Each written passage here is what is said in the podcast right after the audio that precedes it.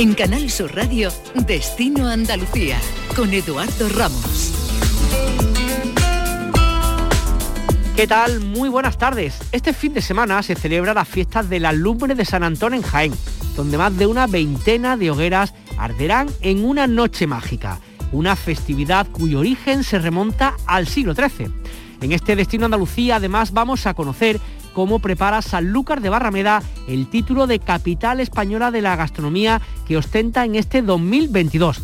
Y para comenzar, les contamos los pormenores de la participación de Andalucía y nuestras ocho provincias en la Feria Internacional de Turismo de Madrid, FITUR, que comienza la semana que viene.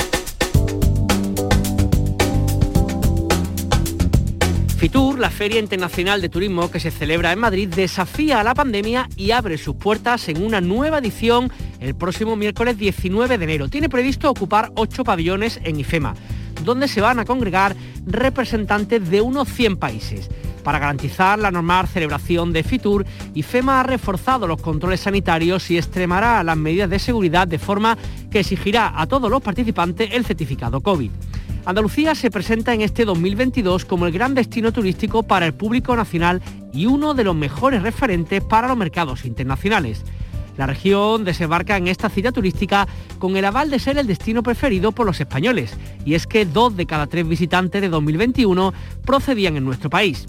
La fábrica de las emociones por la que se apostó el año pasado, Turismo Andaluz, repetirá en una nueva edición en la que Andalucía presenta al mundo como una gran y variada oferta y con un objetivo, consolidar su liderazgo turístico y facilitar a los empresarios la apertura de nuevas líneas de negocio. El lema para este año, la gran fábrica de la alegría serán 5.300 metros cuadrados para vender el producto andaluz y potenciar nuestras empresas turísticas. El consejero de Turismo es Juan Marín y así lo explica. El pabellón número 5 este año se va a convertir en el gran escenario de la alegría.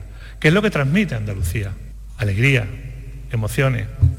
Por otro lado, la creación de nuevas oportunidades de negocio será también una, lógicamente, de las prioridades en este FITUR. Junto a los espacios expositivos, se otorga un papel especial a la creación de nuevas oportunidades de negocio, dedicando casi el 30% de la superficie del pabellón a reuniones de profesionales. 60 empresas andaluzas forman parte de esta delegación.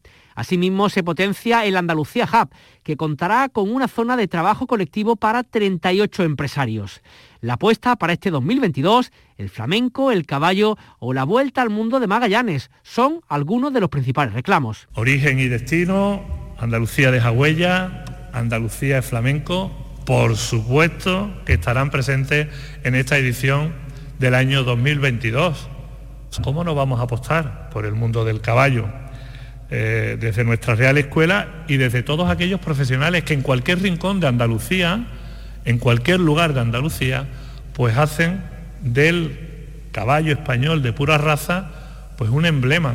Y también en esta tierra, como no, por supuesto, el flamenco. Y uno de los grandes nombres propios, Sara Varas, que presentará una campaña de promoción el próximo 20 de enero. Bajo el claim no hay pasión pequeña, que así es como se ha denominado, está una gaditana universal que nos desafiará a descubrir esa pasión que se vive únicamente, únicamente en Andalucía.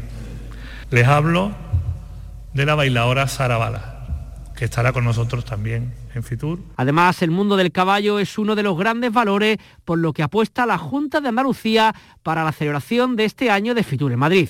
Hablamos de Andalucía de Jagüella porque Andalucía también es el mundo ecuestre, que lleve vinculado mucha actividad en el sector turístico en toda nuestra comunidad autónoma. Para mí, como les decía, tiene un, sentido muy especial el poder anunciarle que en Fitur 2022 vamos a presentar por fin eh, un contenido audiovisual del mundo ecuestre bajo un formato que es una plataforma, una OTT, que sin lugar a duda va a tener una visión y un seguimiento a nivel internacional. La edición número 42 de la Feria Internacional de Turismo se celebra del miércoles al domingo de la próxima semana en el Palacio de IFEMA de Madrid.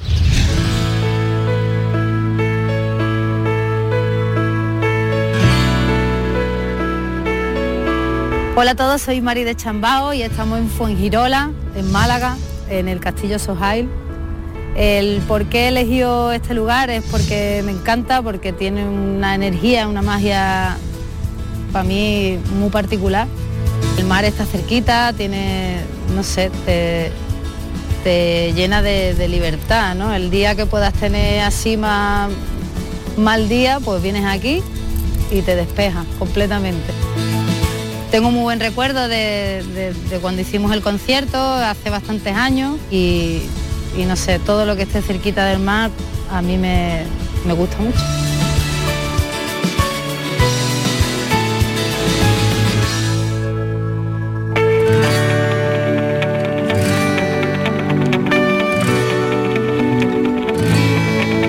Más de una veintena de hogueras en toda la ciudad de Jaén van a arder en la noche mágica en la que se celebra la fiesta de las lumbres de San Antón, siguiendo una de las tradiciones más arraigadas de nuestro país, datada incluso se habla del siglo XIII. En lo alto de la hoguera se coloca un muñeco hecho con ropa vieja, relleno de paja y de serrín. En su cabeza, pies y manos se colocan petardos que estallan cuando les alcanza el fuego. La gente baila junto a las hogueras y canta sobre todo merenchones con letras casi siempre picantes e ingenuas que cuentan con lances amorosos o acontecimientos de la vida cotidiana hasta el extremo de que algunas de ellas llegaron a ser crónicas expresivas de la ciudad. Saludamos a esta hora a Desiree Amaro, presidenta de la Asociación Lola Torres. ¿Qué tal, Desiree? Buenas tardes. Buenas tardes, muy bien. Un evento muy bonito esto de las lumbres de, San Antón, que además sobre todo lo más llamativo es que, que, que tienen muchísimos años, ¿no? Bueno, efectivamente, eh, yo creo que es una de las tradiciones emblemáticas de, la ciudad de Jaén y como tú bien has dicho que estás súper informado, eh, lo datan del siglo XIII, eh, el inicio ¿no? de, este tipo de, baile alrededor de, la lumbre la noche de San Antonio. Que estoy pensando un poco para uno que, es de Málaga, ¿no? Que tiene como ciertas similitudes con la noche de San Juan, ¿no? De vamos a quemar lo, lo viejo, lo antiguo, vamos a renacer un poquito. ¿Tiene un poco ese sentido también, deciré?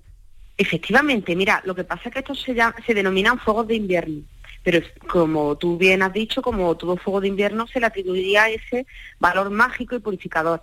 Y en este caso también San Antón, sabes que está vinculado a la protección de animales. Pero sí, sí, todo lo que vincula a fiestas populares, folclore, tradición y fuego tiene, tiene ese carácter.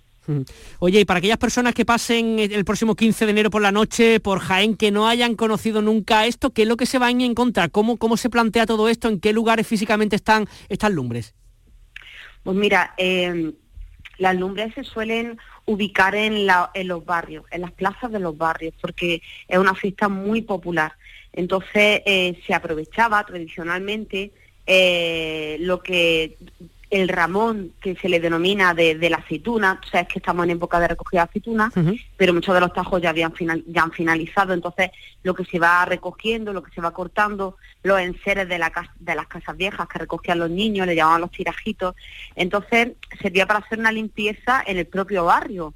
Y esa noche pues se hacía esa hoguera, efectivamente con el muñeco, y se aprovechaba y se quemaba todo. Eh, esto ha evolucionado y bueno, pues ya las asociaciones de vecinos están también muy vinculadas ¿no? a, esta tradición y a veces pues incluso algunas, no sé con el tema de pandemia este año, pero incluso algunas eh, lumbres tienen su barra, o sea que se convierte realmente en un espacio de encuentro de los vecinos. Que además estoy pensando, pleno mes de enero en Jaén por la noche, todo el mundo cerquita del fuego, ¿no? Claro, es lo que pega, eh, mm, acercarse al fuego, e incluso la gente, bueno, pues va poniendo chorizo, va, en fin, van comiendo, ¿no? A, la vez que van calentándose y charlando con los vecinos. Esta tradición, te comento, mm, Eduardo, eh, estuvo eh, al borde de, extinguirse. Hubo unos años en los que se perdieron las lumbres.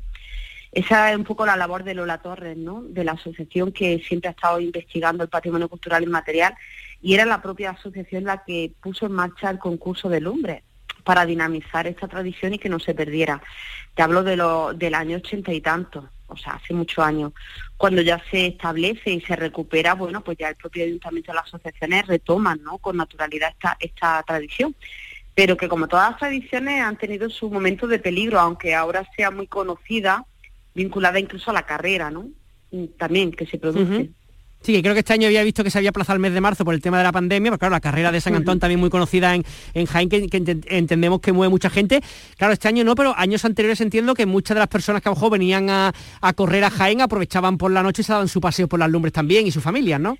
Efectivamente, yo creo que, incorporar la carrera cuando se incorporó, vamos, fue un acierto total porque sí que es verdad que sabes que hay un, un movimiento ¿no? de turismo y de movilidad en torno a las actividades deportivas de estas características y era una manera muy bonita de, que la gente se acercara a Jaén, que yo creo que es una de las grandes desconocidas ¿no? de Andalucía para, para el resto, y viera, conviviera después de la carrera ¿no? pues con los, sus vecinos eh, al calor de las lumbres en, esta fiesta tan tradicional. ¿no? Esa, esa unión yo creo que fue una decisión maravillosa, de verdad, en su día de quien la tomara. Eh, Desiree, el concurso al que ha hecho referencia antes, ¿se sigue haciendo este año? ¿Cómo está un poco organizado? ¿Cómo funciona este concurso? ¿Quiénes son los jurados? No, no, los concursos ya no existen, ¿no? El, concurso se puso en marcha en un momento en el que estábamos a punto de desaparecer. Tú ya sabes que al ser humano le encanta competir. y ganar, y ganar. claro, era un aliciente. Entonces, bueno, pues era una manera de, de corresponsabilizar ¿no? a los vecinos en esa exigencia de, de venga, pues vamos a poner en marcha la, mejor lumbre, ¿no? Y, en ese, y al final es un trabajo de identidad, de querer lo nuestro, ¿no? Y ese era un poco el, origen del concurso. Como ya he dicho antes, una vez que, gracias de verdad a, esa... Yo, vamos, yo soy más joven, ¿no? Yo no conocía a, los, a la gente que puso en marcha esto en los La Torre, ¿no? Pero gracias a esa labor que hicieron, ya te digo que se restableció con total normalidad esta tradición. Entonces ya no es necesario un, concurso porque ya lo que ya está todo el mundo deseando poner más Claro, y disfrutarla. Oye, y el tema del baile, el cante, eso sigue siendo, sigue estando a día de hoy. O sea, cuando uno se pasa por las distintas lumbres de San Antonio en, Jaén, ¿sigue habiendo ese ambiente festivo alrededor de los fuegos?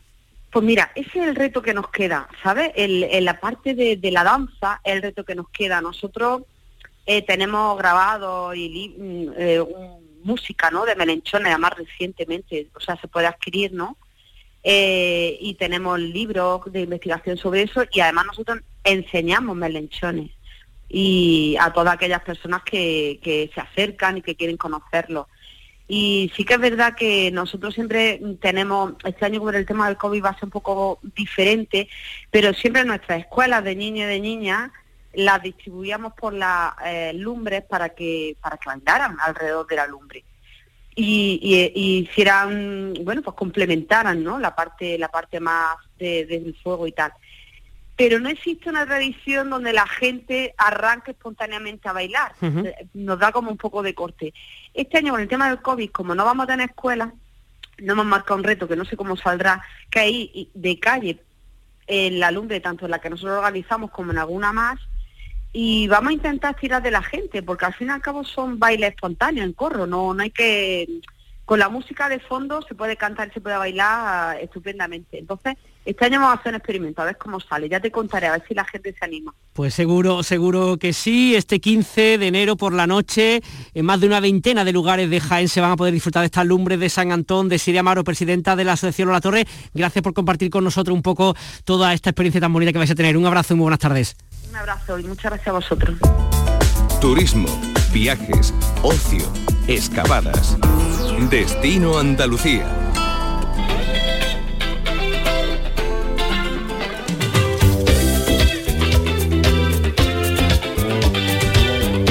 Sanlúcar de Barrameda ostenta el título de la capital española de gastronomía en este año 2022, la mayor plataforma de promoción gastronómica que hay en nuestro país. El galardón se enmarca en el programa de acciones conmemorativas del quinto centenario de la primera vuelta al mundo de Magallanes del Cano, el apoyo ciudadano, los tesoros gastronómicos, su clima, la naturaleza, Doñana y un sinfín de cosas han resultado los argumentos para que el jurado dé este reconocimiento a este maravilloso, esta maravillosa localidad. Tenemos con nosotros a Pedro Palacios, que es periodista y director general de la capital española de gastronomía. Pedro, ¿qué tal? Buenas tardes. Hola, buenas tardes, ¿cómo estáis? Muy bien, oye, qué, qué bonito eh, liderar ¿no? y coordinar un poco un proyecto como este que pone a Sanlúcar de Barrameda como digamos ahí en, en, todo lo alto en cuanto a la gastronomía en nuestro país, ¿no? Eso es un, es un placer y es un regalo, porque una ciudad como Sanlúcar que, que cuando la conoces te, te, te, te, arrebata, te, te, te gana, te conquista, pues y combinarlo eso con una extraordinaria, un extraordinario territorio, la naturaleza, el, el buen comer, los productos, la simpatía de los sanluqueños, pues bueno, eso es realmente un, un auténtico placer. Tenéis por delante todo este 2022, en el cual imagino que habrá un sinfín de actividades para, digamos, para mm, disfrutar de esta capitalidad española de la gastronomía. ¿Cuáles son las acciones, las actividades que se van a realizar más o menos de las que ya se, conozcan, Pedro, en los próximos meses en, ahí en Sanlúcar de Barrameda? Bueno, el programa es muy amplio, el programa es muy amplio y, toca y toca todos los palos, ¿eh? o sea que eh, tanto lo que es la promoción del producto del producto agrícola y, el producto no gastronómico, ¿no? Eh, después está todo lo que es el mundo de la, de la, de la cocina, de la propia cocina, la cocina tradicional y la cocina y la cocina eh, de innovación, la cocina eh, de vanguardia. Después está todo, evidentemente, consagrado, actividades consagradas a esos dos grandes monumentos de la gastronomía que son el, la manzanilla y el langostino. Yo creo que ahí eh, hemos de hemos de, fijar nuestro nuestro objetivo, nuestro foco, porque son unos productos extraordinarios.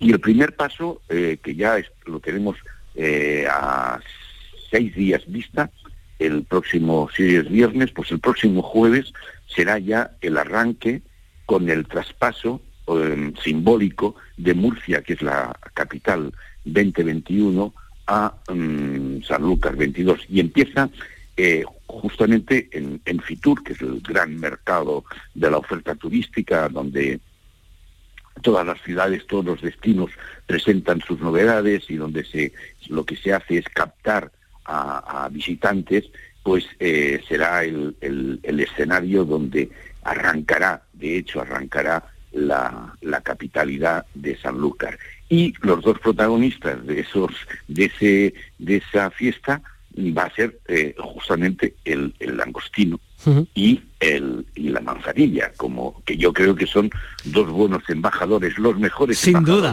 Y además se complementan súper bien entre ellos, que es importante también, ¿no? Claro, claro, claro, claro. Sí, sí, se complementan. Eso de maridar, a mí no me gusta mucho eso de maridar mm. en eh, aplicado a la gastronomía, pero sí que es el complemento, sí que forman esa, es, esa simbiosis que parece que si falta uno eh, no es tan perfecto el matrimonio. Que estoy pensando, Pedro, que imagino que para los restaurantes, ¿no? De ahí que, hay en San Lucas de Barrameda, que tendrías pues su carta hace muchísimo tiempo, esta capitalidad española de la gastronomía a lo mejor le sirve para darle alguna vuelta a sus menús, para meter cosas, para cambiar un poco y para adecentar, ¿no? En el buen sentido de la palabra, un poco pues la oferta que tiene para los clientes, ¿no? Bueno, eso es, eso, ese es el objetivo. El objetivo justamente de este premio, de este galardón, cuando, cuando lo pensamos desde la Federación Española de Periodistas de Turismo, fue que esto sirviera también para una puesta al día del sector de la hostelería, para mejorar el servicio, que siendo muy bueno siempre hay que mejorarlo, porque el turismo es servicio, el turismo es atención al público, y, evidentemente un galardón de esto de, este tipo es elevar el listón. Yo creo que el sector de la hostelería, que es muy activo, que es muy dinámico eh, y que siempre está abierto a, a, cualquier iniciativa, yo creo que, tomará nota y ya de hecho hay algunas, hay algunas, han empezado ya algunos movimientos en, en, aspectos, por ejemplo, de formación de los nuevos profesionales de la hostelería. Es muy importante la formación. Ya se ha anunciado un, un congreso de tres días sobre eh, eh, micro, gastronomía para el 6, 7 y 8 de marzo, por ejemplo.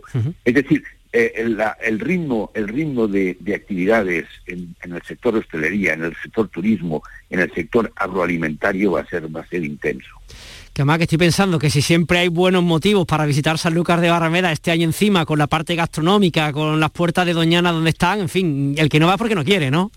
Que es, que es un enclave, si tú lo piensas, yo vivo en la otra esquina de España, ¿eh? o sea, yo te estoy hablando en este momento desde Barcelona, donde yo vivo. Eh, eh, es que es tal placer ir hasta, hasta, hasta Sanlúcar y, y tener esa vista, esa, ese atardecer, ese anochecer, cuando, cuando, el sol se pone, que se pone sobre Doñana, eso es, eso es un momento, es un momento mágico. Y, y, y siempre, siempre, siempre te fascina, es, es, es, magnético el, la vista.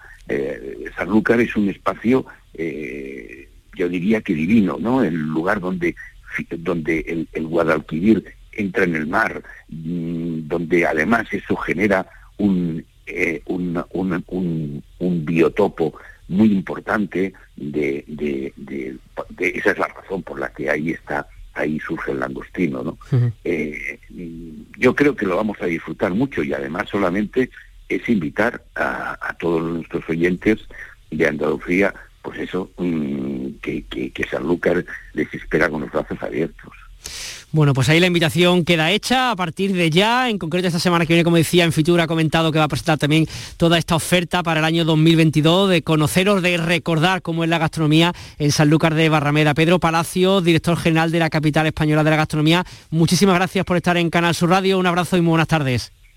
Muchas gracias y que tengáis buen fin de semana. Sanlúcar de Barrameda es mi pueblo preferido de toda Andalucía, creo que de toda España, que es un sitio súper, súper auténtico, blanco. Yo pienso que el sitio es blanco para mí. Y, la comida en Sanlúcar, los langostines de Sanlúcar, eh, la manzanilla de Sanlúcar, como no. Yo la conocí porque un, amigo mío baterista es, es de ahí y fuimos ahí a comer un montón de veces con su madre. También la, parte antigua es muy bonita, pero muy viva, la gente siempre es muy cálida, es gente muy simpática.